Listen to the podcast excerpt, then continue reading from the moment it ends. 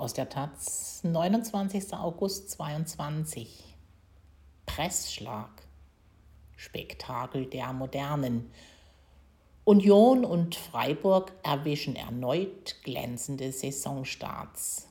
Auch weil sie sich nicht nur über Erfolg erzählen. Von Alina Schwärmer. Vielleicht ist es bezeichnend, dass die beiden Lieblinge der Liga, diese im besseren Sinne modernen Fußballunternehmen, an diesem Spieltag auch für die beste Unterhaltung sorgten. Spektakuläre 43 Torschüsse gaben vor allem Freiburg und ein wenig Bochum im Regenduell ab, das der SC mit 1 zu 0 gewann. Und Union Berlin zerlegte Schalke rauschhaft mit 6 zu 1. Ja, wäre um ein Haar an die Tabellenspitze gesprungen. Beide, Freiburg und Union, feiern den erfolgreichsten Saisonstart ihrer Geschichte als Zweiter und Dritter der Männerbundesliga. Das ist folgerichtig. Es gab einmal eine Zeit, da tippte Heribert Bruchhagen medienwirksam die Ligatabelle nach Clubbudget. Und meist bewahrheitete sich seine Vorhersage.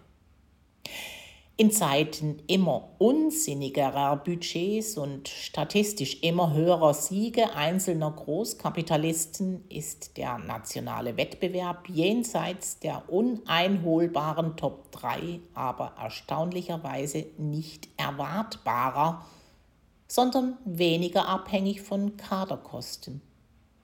Ginge es nach Budget, dürften schließlich weder Freiburg, 9 und noch viel weniger Union, 14. dieses Jahr Europapokalteilnehmer sein. Schon klar, es gibt dort die viel zitierte Personalkonstanz mit einem jeweils hervorragenden Trainer, kreativer Kaderzusammenstellung, guten Strukturen. Vor allem aber sind beide Clubs moderne Unternehmen, solche nämlich, deren Geschichte zumindest teilweise unabhängig von Toren und Punkten funktioniert. Der sportliche Erfolg kommt nicht trotzdem, sondern deswegen. Sie sind wirtschaftlich extrem effizient, weil sie weniger spekulativ Geld verpulvern müssen, um die Liebe ihrer Fans zu halten. Was veraltete Unternehmen sind, zeigen seit Jahren die beiden selbsternannten Bayernjäger Dortmund und Leipzig. Zum x-ten Mal in Folge hat der BVB in einen vermeintlichen Meisterkader investiert, allein fast 100 Millionen auf dem Transfermarkt. Bisher spielt das Team gewohnt ineffizient. Auch Leipzig blieb trotz Sieges gegen Wolfsburg wenig überzeugend und ist offenbar hinreichend mit dem hausinternen Machtkampf zwischen Minzlaff und Tedesco beschäftigt. Zwei Clubs wie Netflix. Irgendwann mal innovativ, jetzt so verzweifelt erfolgsfixiert, dass sie nicht mehr in der Lage sind, interessante Impulse zu setzen gar nicht zu reden von Wolfsburg, wo Jahr für Jahr atemberaubende Budgets in den Sand gesetzt werden.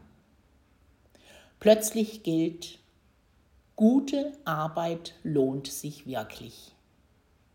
Allerdings überflügelt man Gegner mit doppeltem Budget auch leichter auf dem Niveau rund um Platz 5 als beim Titel.